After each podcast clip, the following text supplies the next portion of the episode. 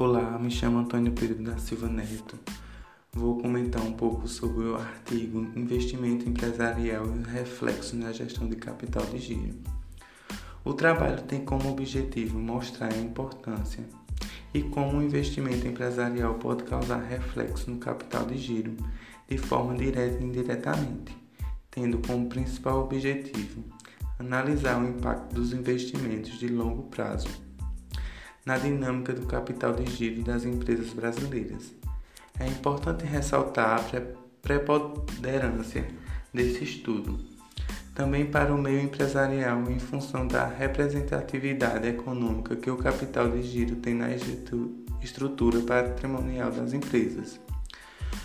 No Brasil, há questões que envolvem a gestão de capital de giro são ainda mais relevantes em função das limitações existentes no mercado de crédito, as variações nas taxas de juros, o mercado de capitais pouco desenvolvido e ainda a baixa qualificação dos empresários e dos tomadores de decisão. Portanto, é necessário realizar investimentos empresariais.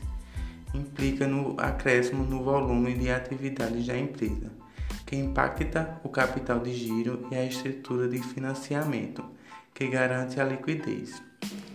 O capital de giro é representado pelo ativo circulante, que por sua vez é caracterizado como as aplicações correntes disponíveis, contas a receber e estoques das empresas, que são ativos capazes de serem transformados em dinheiro com mais facilidade e rapidez.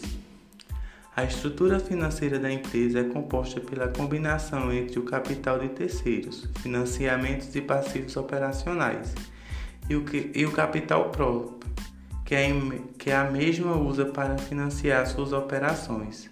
Os fatores internos e externos das empresas podem influenciar suas decisões em relação à mensuração do nível ideal de ativos e passivos correntes. Os gestores podem levantar capital para um investimento usando uma política agressiva de capital de giro ou ainda diminuir os estoques.